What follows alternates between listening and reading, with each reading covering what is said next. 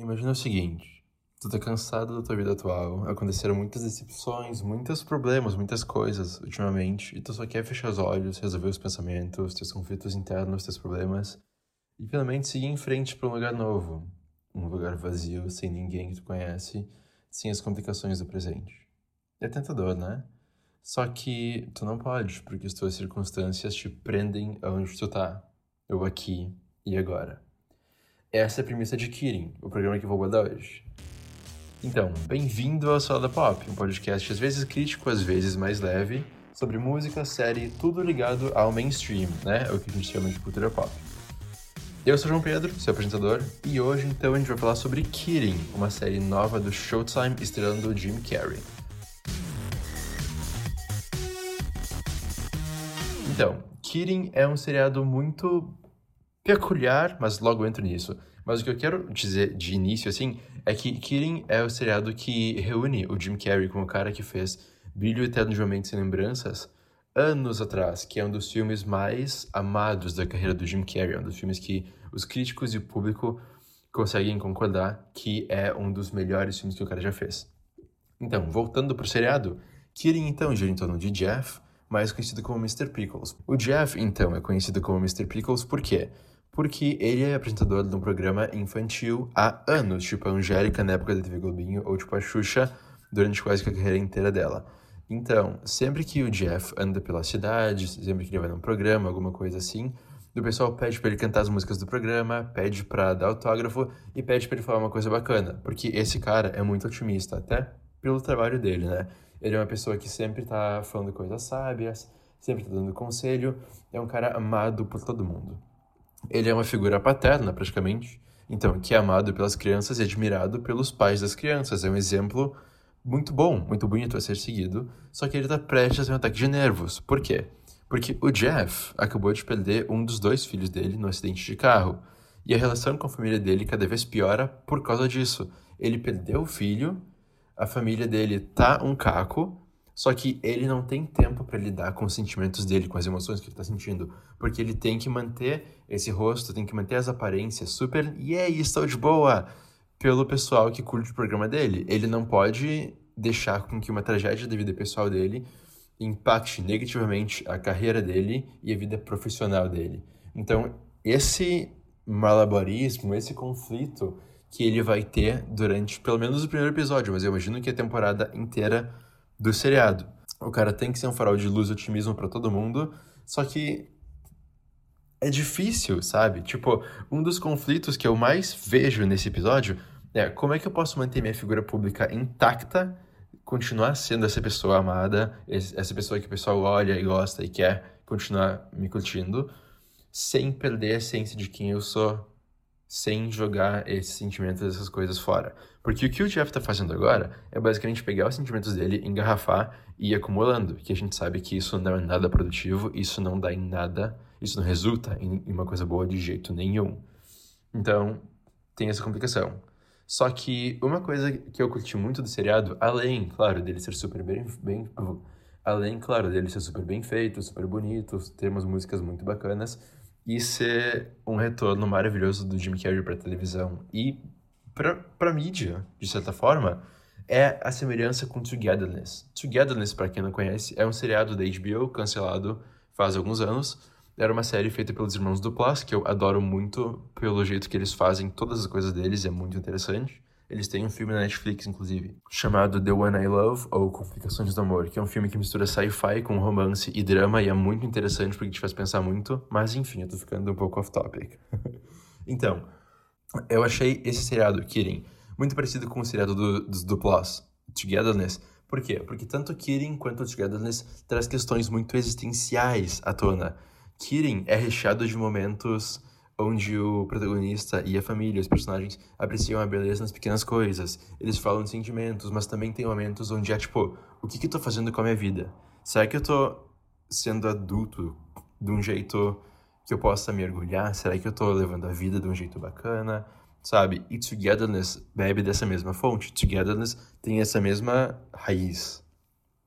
Porque Togetherness acompanha um grupo de amigos de 30 e poucos, 40 e poucos anos ou até acho que o fim dos 20, tentando levar a vida para frente, mas eles não sabem o que eles querem. Então a gente acompanha também nesse seriado um cara casado que tá com a vida dele prestes a entrar em erupção e ele não percebe isso, mas a cada episódio, a cada coisa que acontece com ele, ele vai ficando cada vez mais pistola, cada vez mais tipo, eu tô irritado, eu não aguento mais, e cada vez ele vai chegando mais perto de estourar, até que ele estoura no final, eu tô falando de Togetherness, não de Kirin, só pra garantir, e daí o cara estoura no final e fica tipo, ah, então tá, sabe? É uma coisa meio assim.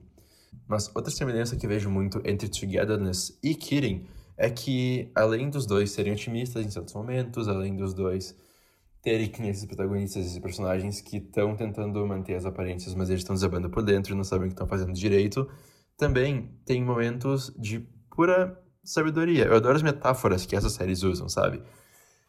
Kirin martela muito essa questão de um homem numa caixa, né? De como o Jeff é um cara preso dentro de uma caixinha e como ele não pode fazer nenhuma coisa muito diferente, ele não pode fugir do padrão que ele estabeleceu para ele mesmo nessa carreira, porque senão vai destoar, as pessoas podem não ver tão bem e ele tem o programa dele, então ele tem vários empregos, ele tem a família dele, todo mundo meio que sendo carregado pelas costas dele. É uma coisa muito pesada, muito complicada. E Togetherness usa uma coisa muito visual também, que é um fantasma acorrentado.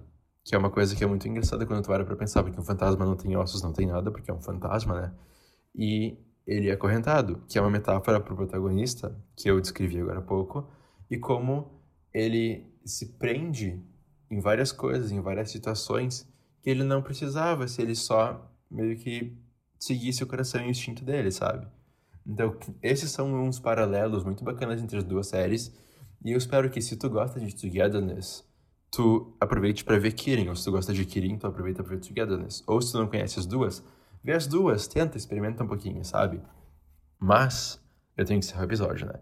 Então, mesmo com tudo isso dito, mesmo como eu tinha falado de como o Jeff tá desabando por dentro, ele tá prestes a entrar em erupção, ele tá prestes a ter um ataque de, de nervos, é tudo muito belo, sabe? A parte mais cativante da série inteira, pelo menos para mim, pelo material que eu vi até agora, que é o material promocional, o primeiro episódio, uns trechos do segundo, essas coisas. É como uma pessoa tão quebrada, tão despedaçada por dentro, mesmo que para fingir para os outros, consegue ser tão otimista, sabe? Isso acaba sendo muito bonito, acaba sendo muito bonito, muito belo. Porque, tipo, mesmo no momento mais trágico da vida do Jeff até agora, ele consegue ver a luz no fim do túnel, de novo, mesmo fingindo, mas ele consegue ver alguma coisa, ele consegue encontrar beleza e sabedoria nas coisas mais aleatórias do cotidiano. Porque, tipo, aqui a gente pode entrar num debate, mas eu não vou, só vou falar brevemente. Claro, o cara pode muito bem estar tá fingindo estar de boa, só que não tem como fingir a forma que ele tá vendo a vida, sabe? Não sei se tá, tá dando pra entender, mas, tipo, essa forma que o Jeff vê a vida com beleza, com otimismo e tudo mais, é uma coisa inerente dele, é uma coisa que não tem como tu vir e fingir, porque é um trabalho, é trabalhoso isso, sabe? É uma coisa de cada pessoa mesmo. Tem uma citação também que o Jeff fala no, num dos vários trailers que o Showtime lançou, que é fenomenal, que é tem uma parte em você que ninguém pode ver, mas você sabe que está lá, e eu também sei. É essa parte de você que ninguém pode tirar, porque é parte de você que realmente é você. E essa, esse tipo, é um nugget de sabedoria que tem na série, que eles jogam em ti o, o tempo todo, sabe? Tem uma hora também que o Jeff fala que existe uma faísca de grandeza, sabe? Tem uma coisa que faz com que todo mundo seja grande dentro de cada um de nós. E é uma coisa tão bacana, porque assim como. É, eu acho que a definição perfeita desse seriado é que é um seriado agridoce. Assim como ele te dá um soco na boca e te faz sangrar com a realidade, com a brutalidade da vida do cara, ele também te dá esses momentos onde tu para e fica pensando, meu, o que, que eu tô fazendo com a vida? Mas também esses momentos onde, tipo, nossa, eu realmente devia olhar melhor, olhar de uma forma diferente, de um jeito mais para cima, para tudo à minha volta, sabe? Então eu gosto muito de como tem esse sentimento nesse seriado. É uma coisa incrível que eles conseguiram fazer aqui. E claro, eu vi só um episódio até agora, porque é o único que saiu. Mas, gente, é. Eu não sei, parece ser uma, daquelas séries que anda meio under the radar quando estreia, mas na época de premiações, com certeza vai levar um monte de prêmio caso seja indicada, porque é uma coisa muito boa. Tem um momento desse episódio, que é pela reta final, assim, que o Jim Carrey, o personagem dele, né, o Jeff, tá muito chateado. Ele tá muito, muito, muito chateado. E é, é uma atuação tão boa como a da Gemma Chan em Humans, quando ela vai de uma emoção para outra no estalar de dedos. Por quê? Porque tu pode ver como ele tá feliz, mas angustiado e triste. E como ele enxerga uma coisa, que eu não vou dizer o que, que é, porque isso pode ser considerado spoiler. E ele muda completamente. Ele fica com fúria, ele fica com aquele sentimento de. sabe? E ele arranca uma pia da. Não, ele arranca uma torneira da pia. Arranca a pia seria demais. Mas quase. Então, sabe, é uma coisa muito intensa, é uma coisa muito boa. E, para mim, esse é o melhor tipo de conteúdo, sabe? Claro que aqui no podcast eu abordo muito coisas um pouco fúteis, coisas um pouco bobinhas, tipo Catfish, tipo Kardashians, mas é importante as pessoas perceberem, ainda mais quem tá ouvindo o podcast, que assim como existem, tipo, tem Catfish, tem Kardashians, que são coisas meio fúteis, mas que mesmo assim tu pode extrair coisas boas. Também tem seriados como esse daqui, também tem programas, tem coisas como esse daqui que a gente pode uh, aprender muito assistindo. A gente pode parar e pensar muito sobre a nossa vida e sobre como a gente está se comportando, como a gente está fazendo as coisas, sabe? E esse é o melhor tipo de, de conteúdo que tem, esse conteúdo que te cutuca, que diz, e tu, o que tu está fazendo, sabe? É o, é o melhor tipo de coisa. E fico feliz que a gente tenha mais um seriado que está fazendo isso por aí, né? Então, bom, Obrigado por ter ouvido.